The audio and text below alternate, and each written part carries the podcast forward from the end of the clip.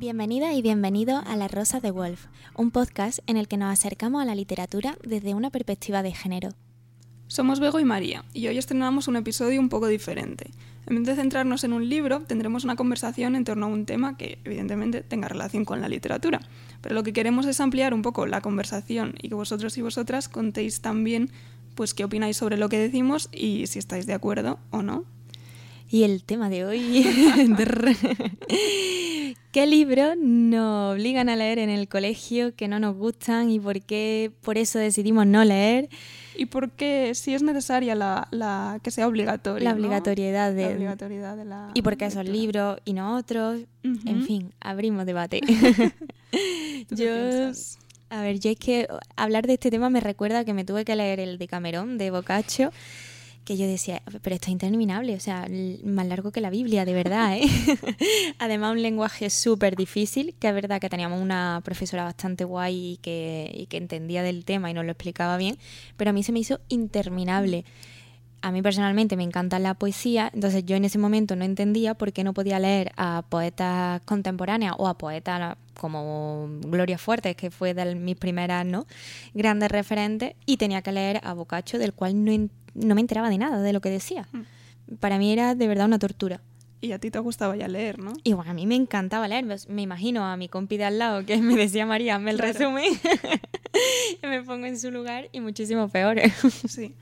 Yo, sobre todo, o sea, lo que odiaba era precisamente eso, ¿no? Que a mí me gustaba leer y me obligaban a leer cosas que ya no es tanto que me interesaran o no, porque había algunos libros que me gustaban, otros que no, pero bueno, sino que luego eh, cuando tenía que hacer exámenes sobre eso eran exámenes horribles, o sea, algunos que las preguntas eran tipo test y decían, eh, en el capítulo 7 pasa tal cosa, y tú decías, ah, sí, sí, esto, esto ocurre. Pero no, resulta que era en el capítulo 6, ¿no? Y, no me digas que eso valora si te has leído un libro. Un libro, ¿no? Y luego también se nos, bueno, no, es que se nos obliga, es que incluso en selectividad tenemos que hacer un comentario de texto del, del libro. Pero ese comentario de texto es súper teórico y muy superficial, que al fin y al cabo lo que nosotros hacemos con, los podcasts que, estamos realizando es analizar un, determinado libro, pero no desde el estilo tanto literario, formal, sino desde un punto de vista actual. Entonces yo creo que eso sí que haría más falta, porque al fin y al cabo eso es lo que fomenta el debate, lo que les permite a ellos em, pensar entre sí, compartir opiniones, creo que falta más de fomentar la lectura pues, en un que grupo. También, sí, y fomentar un poco que eso hace que pienses, ¿no? O sea, la teoría está muy bien que te la sepas y puede ser todo lo necesaria que quieras. Pero cuando tú realmente te ponen, te preguntan, oye, ¿y qué piensas tú de ese libro? ¿no? Es cuando tú te pones a reflexionar sobre él y cuando demuestras que lo has leído de verdad, ¿no? que no te has leído un resumen y ya está al final en, en, mi caso en el colegio daba igual. Eh, casi sacaban mejor nota quienes simplemente se leían un resumen porque luego respondían a voleo y tenían más suerte que si tú te habías leído el libro el libro. intentabas ponerte a responder razonando. Efectivamente, sí. Lo pasé fatal con rimas También porque... Ay, yo también me siento comprendida. que había libros que de verdad...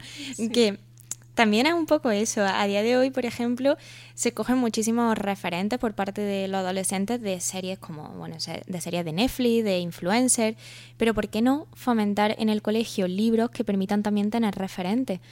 Yo me acuerdo que leí Romeo y Julieta y me encantó, ya lo digo, porque la profesora que tenía era buenísima, pero Romeo y Julieta no es una historia de amor eh, con la que yo me sintiese representada, porque desde el hecho de que morir por amor ya me parece, ¿no? O sea, no me sentía representada con, ella, pero a mí me gustó porque ya me gustaba leer. Mm. Pero a lo mejor a alguien que no tenga ese hábito en su día a día, sí que necesita de libros con los que se sienta comprendido o que hay personas que también, por ejemplo... No, que simplemente que sea de tus gustos, ¿no? No a todo el mundo le gusta leer los mismos tipos de libros. Exacto. Pues a lo mejor tienes que encontrar el libro por el que te va a gustar seguir el, camino de la lectura, ¿no? Sí, sí. Por ejemplo, cuando se puso de moda Crepúsculo, yo me acuerdo que todo el mundo leía Crepúsculo. Y yo decía, que no, que no había manera. ¿eh? Ah, no, sí, sí. Yo no hubo manera. Empecé la primera página y, vamos, las películas sí, porque, no sé, sí que me la he visto, pero los libros no había manera. Claro, pero ahí yo creo que es evidente que mucha gente que normalmente a lo mejor no leía, se leyó cuatro libros. Por eso te digo que lo que importa es lo que leas. No te tienes que leer a un poeta o a una escritora de hace no sé cuántos años. Que ojo, yo también, o sea, soy partidaria de que hay que leer también a, los escritores clásicos. Exacto. Lo que quiero decir es que hay que abrir un poco más el margen y permitir al alumnado que, que se lean otras cosas. Y también que no haya esos plazos tan marcados mm, de, de mañana, o bueno, mañana no, pero para la semana que viene este libro tiene que estar leído. La lectura se tiene que concebir como un disfrute, no como una tarea más que tengo que hacer y tachar de la agenda 2019-2020. Claro, porque al final, o sea, es como los deberes de matemáticas. ¿no? Exacto. Eh, no te apetece hacerlos, sobre todo si no te gustan las matemáticas. Sí, y también yo creo que no se lee por, por el hábito que se ve en casa. Mm. Si tú llegas a casa y ves que, tú, ves que tus padres no leen, tú tampoco vas a leer. O sea, o lo, tienes más complicado. Sin embargo, si en tu casa se fomenta esa lectura o por la noche, venga, vamos a leer un rato, que yo entiendo, o sea, que vivimos en una sociedad que es que vamos a mil por hora y que es súper complicado. Sí, no siempre hay tiempo para dedicarte a leer cuando tienes, no sé. No, no, no, y cuando llegas a casa reventadísima, que es súper difícil, parto de ello, mm. pero que lo mismo que se le dedica tiempo a la tablet, al móvil, pues no sé, 10 minutos al día, 15 minutos, 20 para leer, creo que, que se debería fomentar como práctica. Eh, no, no tiene mucho sentido obligar a los niños a leer si tú no lees nunca claro. jamás. Es como cuando le dicen no fuma y tú estás con un cigarro en la boca, pues igual. Sí, sí ¿y qué, qué libros propondrías tú hoy, Bego, en el colegio? Libros concretos, yo no lo tendría nada claro, pero sí que desde mi experiencia cuando, cuando estudiaba, eh, es que yo no leí ni a una mujer. Total. De lecturas obligatorias, sí, sí, sí, a lo mejor en, y en bachillerato eso que tenías como un poco de margen para elegir tú, pero es que no leía ninguna. No había mujeres, no.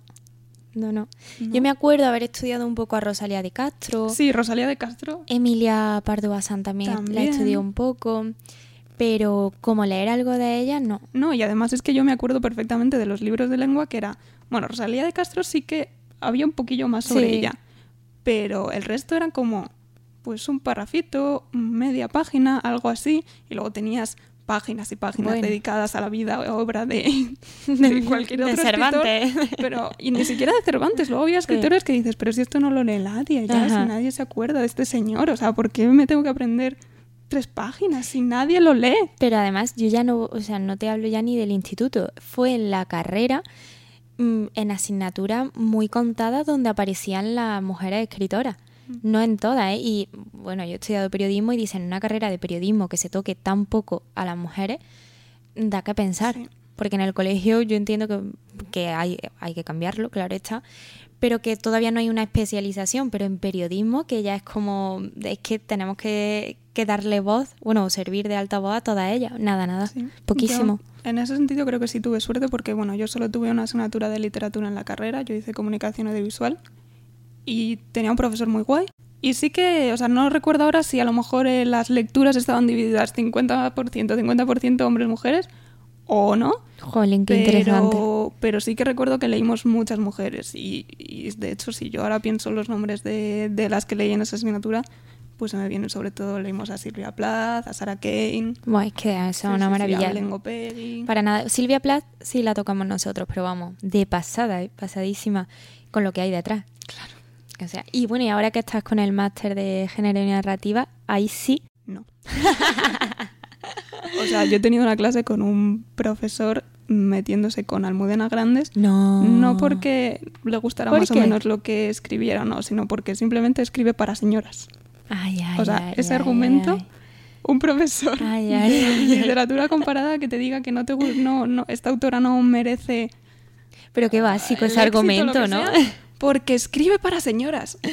Madre mía, lo, veo basiquísimo el argumento. Bueno, ¿y a él se lo ha, se ha leído? ¿O, te lo está diciendo porque...? Pues eso ya no lo sé, no, quiero preguntarle tampoco, la verdad, no, no me interesa hablar con él. Y mm, luego también eh, hay una cosa, yo leí hace poco un, artículo de, de, Nuria Lavari, ¿no? Que hablaba sobre pues TikTok y el uso del móvil en los niños y tal. Y bueno, decía una diferencia con respecto a, por ejemplo, que los adultos usen, pues eso, hablaba en, de, en concreto de TikTok, pero, pero se refería en general, que decía que, bueno, que ella ya había hecho algo que todo el mundo debería hacer antes de pisar cualquier red, social, que era he construido mi identidad leyendo libros.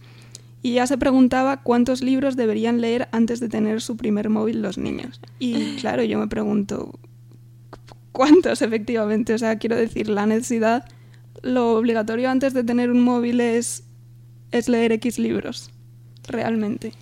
Madre, hoy Bego me ha dejado un poco de escuadra.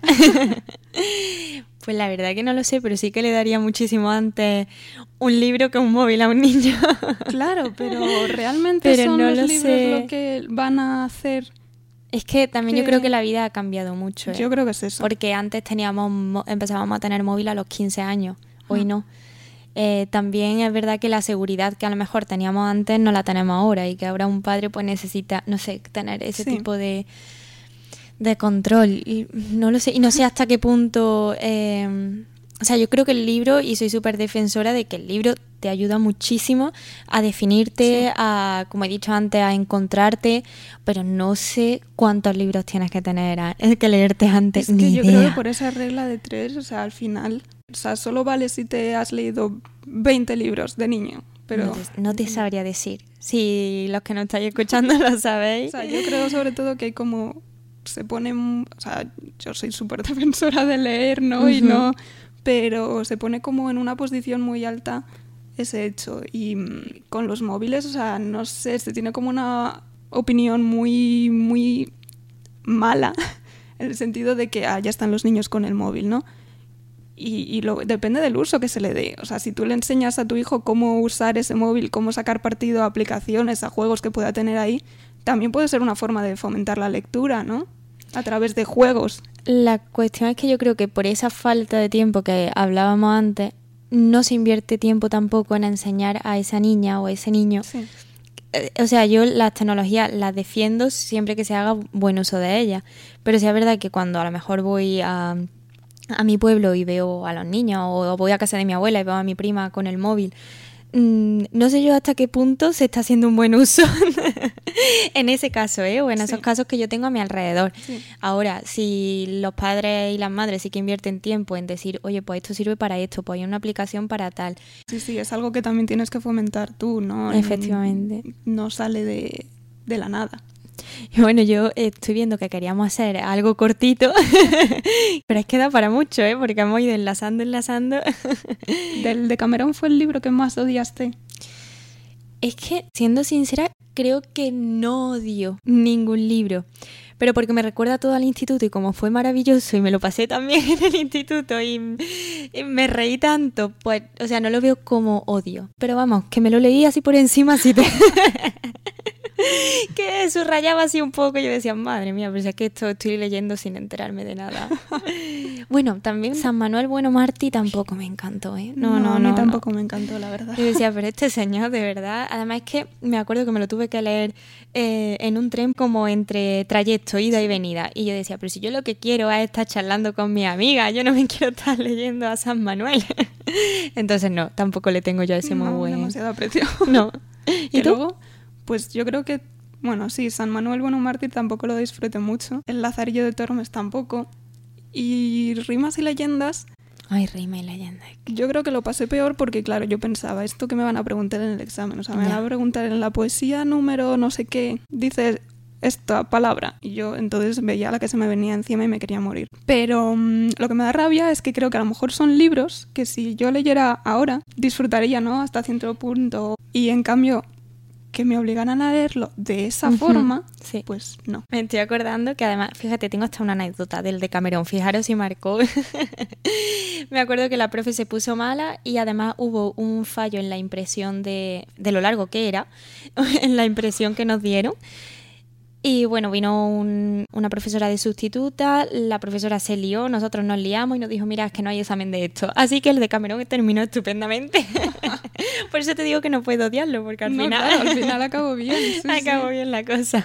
Yo creo que, tuve que leerme como 80 veces el Quijote. Bueno, Uy, 80 eh, no, eso es demasiado. Que el pero, Quijote ha pasado. pero unas cuantas veces. Sí, sí. bueno, pues esta tertulia esperemos que vaya, que os haya gustado como hemos visto. Y que nos contéis si hay libros que odiáis también porque Ah, os sí, sí. obligarán a leerlo.